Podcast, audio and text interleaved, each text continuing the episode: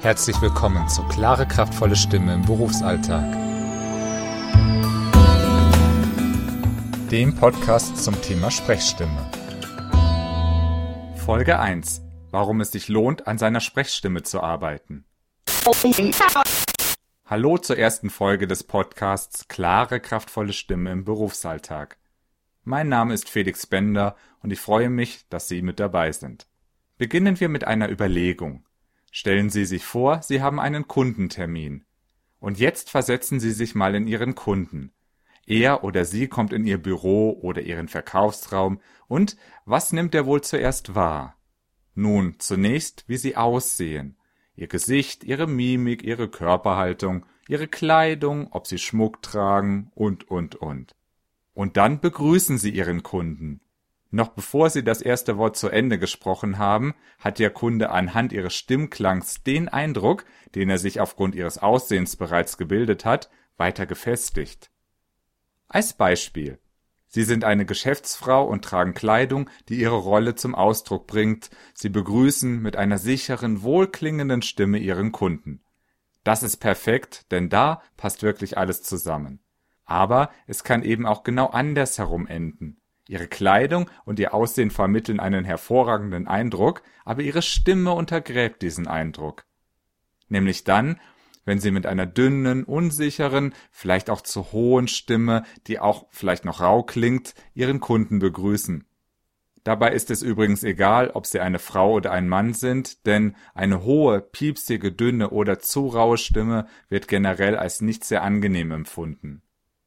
Natürlich gibt es Beispiele, bei denen, nennen wir es mal, auffällige Stimmen zum Markenzeichen von Personen geworden sind, beispielsweise bei Joe Cocker. Ohne seine Reibeisenstimme wäre er eben nicht Joe Cocker gewesen, aber er war eben Sänger und nicht äh, beispielsweise Bankberater. Würden Sie ihm gerne eine Stunde zuhören, wie er Finanzierungsmöglichkeiten erörtert? Hm.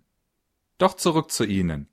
Ihr Kunde hat sich also anhand ihres Aussehens und ihrer Stimme ein Bild von ihnen gemacht.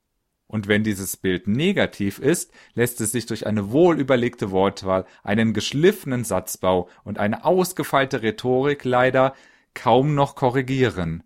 Denn sozialpsychologische Untersuchungen haben gezeigt, dass die Wirkung von Menschen auf ihre Umwelt zu 55 Prozent vom Aussehen und Verhalten, zu 38 Prozent von der Stimme und nur zu sieben Prozent vom Inhalt der Äußerung abhängt.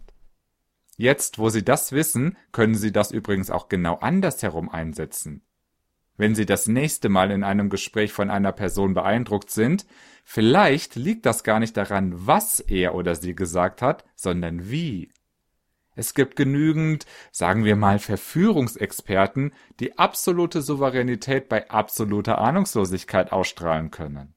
Wenn Sie jetzt denken, ja, das will ich auch, dann muss ich Sie leider enttäuschen. Denn das ist genau nicht das Ziel dieses Podcasts. Sondern das Ziel ist, Ihre fachliche Kompetenz durch eine authentische, also zu Ihnen passende, souverän und gesund bleibende Stimme zu unterstützen. Auch wenn Sie viel und unter schwierigen Bedingungen sprechen müssen. Eben, dass Sie eine klare, kraftvolle Stimme für Ihren Berufsalltag erzielen.